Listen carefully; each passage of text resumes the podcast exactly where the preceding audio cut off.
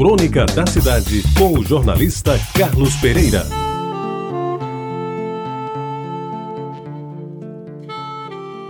Amigos ouvintes da Reta Tabajara, toda cidade que se preza tem os seus tipos que representam o povo.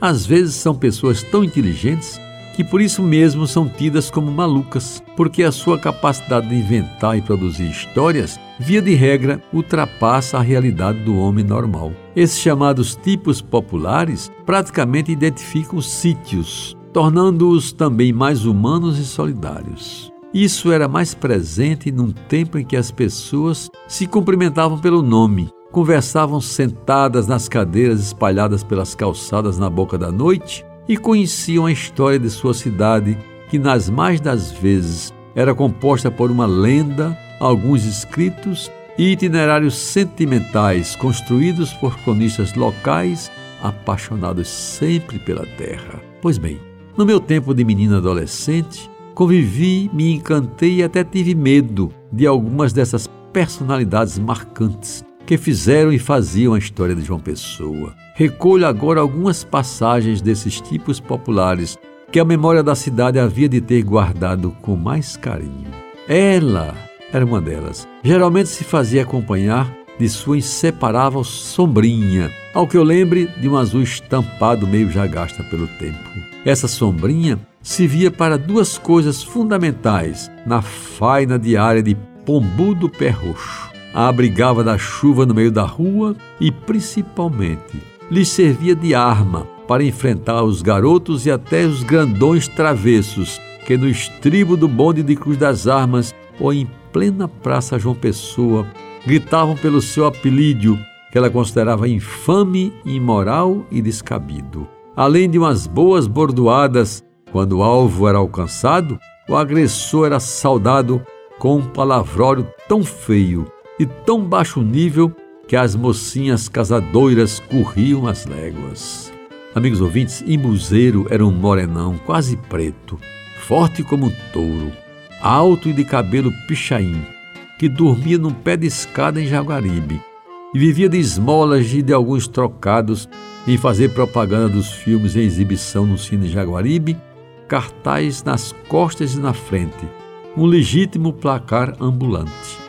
Era calmo, porém perdia inteiramente a esportiva quando lhe chamavam de imbuzeiro. Ele partia para a briga e os seus desafiantes desapareciam em fração de segundos, pois ninguém era doido como ele para lhe enfrentar. O velho Oscar carregava um monte de jornais e revistas debaixo do braço. Usava um terno preto surrado e tinha uma característica que o tornava único. Os polegares dos dedos dos seus pés eram tão grandes que os seus sapatos forçosamente eram abertos na ponta dos bicos a fim de permitir a passagem dos dedões. E Davi? Ah, amigos, Davi era o presidente do mundo. Tinha discernimento para se envolver em discussões sobre a história da humanidade e, não raro, assumia o poder de Alexandre da Macedônia ou rememorava com detalhes as grandes batalhas ganhas por Napoleão Bonaparte. E Mocidade? Ah, meus amigos, Mocidade foi um dos mais inteligentes, bem ouvidos e às vezes mais chatos dos tipos populares que conheci naqueles tempos. Era uma pessoa em geral agradável, salvo quando insistia tanto que se tornava inoportuno.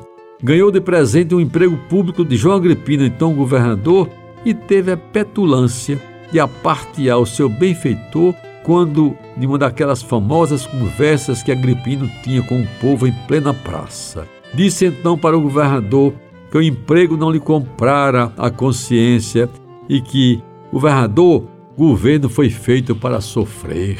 Era assim o velho mocidade. E para terminar, Mané Caixa d'Água. Mané Caixa d'Água foi um dos últimos a ir, deixando tristeza e saudade pelo que ele representou para João Pessoa. Aliás, amigos ouvintes da Tabajara, em conversa com o dileto amigo Hugo Guimarães, respeitado médico otorrino aqui de João Pessoa, num dia desses, chegamos à conclusão de que a nossa capital está órfã desses tipos populares que, à sua maneira, ajudaram a escrever e, de certa forma, enriqueceram a história da cidade. Você ouviu Crônica da Cidade com o jornalista Carlos Pereira.